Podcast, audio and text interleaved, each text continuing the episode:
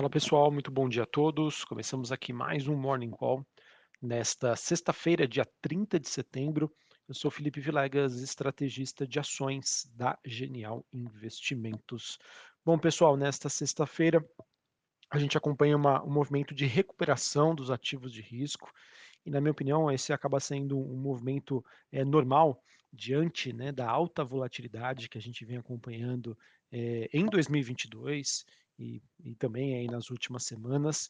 E a principal mensagem que eu queria passar para vocês é que ainda não vejo mudanças claras aí no cenário que possam, na minha opinião, justificar alguma mudança aí de, na tendência ou na dinâmica é, dos ativos de risco. Então, pessoal, infelizmente os problemas continuam.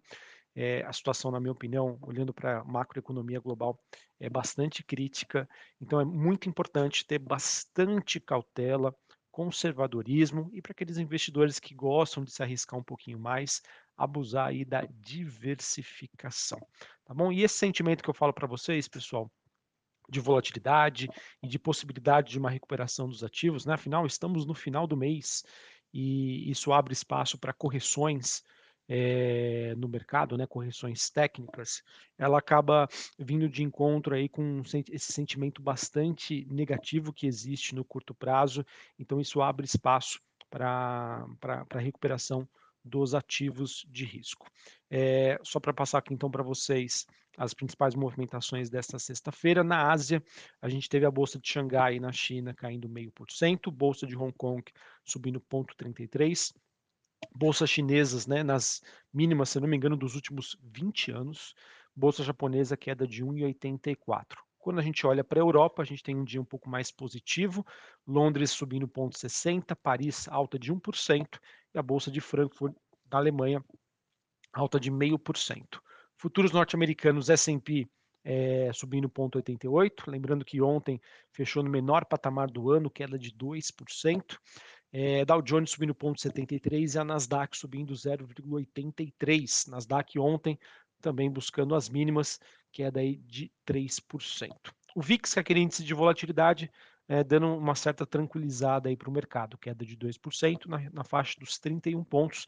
Mas lembrando, pessoal, VIX acima de 30 nos diz que o S&P 500 pode oscilar 2% para cima ou para baixo, sem qual, qualquer justificativa. Taxa de juros de 10 anos nos Estados Unidos caindo 1,5% a 3,69. Dólar index no 0 a 0, ele que se estabilizou ali na faixa dos 112 pontos.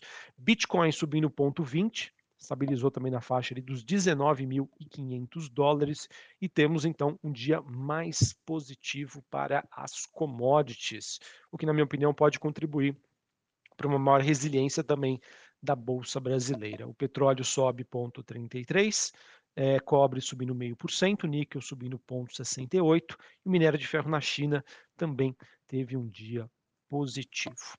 Bom, pessoal, é, sobre algum tema que eu queria comentar aqui com vocês, não que seja um, um, assunto de hoje, mas que eu acho que deve, na minha opinião, ser um dos destaques, o que deve ser monitorado de perto agora no mês de outubro, a partir da segunda quinzena, quando nós é, teremos ali uma maior divulgação da temporada de balanços nos Estados Unidos.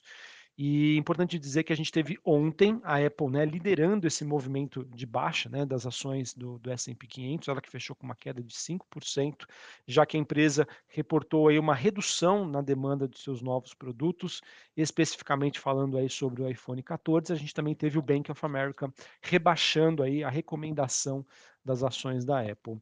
Outra que também é, divulgou uma perspectiva negativa foi a Nike, que chegou a cair ontem cerca de 10% no pós-mercado de Nova York. A empresa que descreveu aí problemas com estoques em excesso. Executivos disseram aí que é, não são somente os estoques na América do Norte, que cresceu 65% em relação ao, ao ano passado, refletindo aí uma combinação de entregas atrasadas nas duas últimas temporadas e também pedidos que foram antecipados de feriados. Ou seja, pessoal, temos uma situação, na minha opinião, que pode levar a uma deterioração dos ativos eh, globais, principalmente as ações norte-americanas, diante aí dos resultados do terceiro trimestre de 2022. E por que, que eu digo isso, pessoal? Porque se a gente olhar para trás, olhar para 2022, em que o mundo já começou a se preparar e já se questionar sobre os efeitos de inflação e os efeitos de, de uma taxa de juros mais alta, eh, se a gente olhar o, os balanços do primeiro trimestre de 2022 e do segundo tri, em sua maioria, tá? Não todos mas em sua maioria, houve uma surpresa positiva. Ou seja, o que, que eu estou querendo dizer? O mercado se preparou para o pior, mas foi surpreendido positivamente. E agora, como vai ser essa terceira a temporada de, do referente ao terceiro trimestre de 2022? Será que essas surpresas positivas vão continuar? Será que os resultados vão vir em linha? Será que teremos surpresas negativas?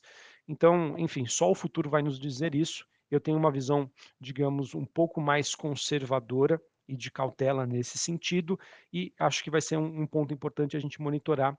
Então, muita atenção na temporada de balanços, olhando aí para as empresas norte-americanas. Já tivemos, já estamos tendo aí gigantes, né, como a Apple e a Nike, passando mensagens negativas. O que dirá empresas, né, de pequeno é, e médio aí tamanho nos Estados Unidos, diante aí dos desafios que nós temos no momento, tá bom?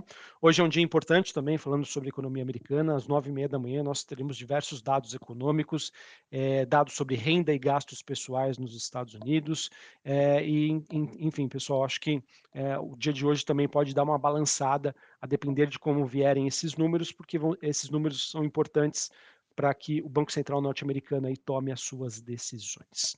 Sobre a China, pessoal, apesar do dia negativo, mas a gente teve uma alta das commodities, a gente teve a divulgação nesta madrugada dos dados de atividade, né? O PMI que ainda mostrou uma economia chinesa fragilizada, sem uma confirmação aí consistente de recuperação. Porém, sim, o, o número ele acabou surpreendendo positivamente. O PMI oficial, né, é dado aí pelo governo chinês, subiu 50,1 para 50,1 pontos, veio acima das expectativas, que apontaram aí para o número de 49,6. É, lembrando, tá, sempre que você tem é, um número né, de PMI, número de atividade acima de 50 pontos, indica uma expansão das atividades. Abaixo dos 50, uma contração. É, porém, pessoal, a gente teve uma pesquisa aí privada sobre a atividade fabril em específico, que teria registrado uma contração, com uma leitura aí de 41 8,1%, enfim, aquele problema que sempre existiu sobre a credibilidade dos números que são divulgados é, pela China. Enfim, só para passar aqui para vocês que temos alguns sinais construtivos em algumas áreas da economia chinesa, porém distantes ainda da gente falar com uma convicção de que o pior ficou para trás. O setor de construção civil por lá tem mostrado uma recuperação, apoiado aí por diversas medidas governamentais, mas quando a gente olha para a parte de serviços, ainda temos uma pressão negativa aí adicional, o que, sem sombra de dúvida, é um vetor ruim de expectativa para a economia chinesa em 2022. Quando a gente fala sobre a Europa, a gente teve a divulgação aí dos dados de inflação, que acabaram apresentando aí mais um mês de forte alta. Esses dados ficaram acima das expectativas. É, a qualidade do número também foi negativa, em que os serviços e os núcleos subiram. Só para vocês terem uma ideia, o mercado esperava, os investidores esperavam uma alta de 9,7% na, na inflação na zona do euro, né, comparação ano contra ano, e a inflação veio de 10%. Tá? Ou seja, é, o mundo desenvolvido, né, copiando, digamos, os países emergentes com inflação aí de dois dígitos, algo que, olhando para a história econômica, né, a gente não via há muito, mas muito tempo.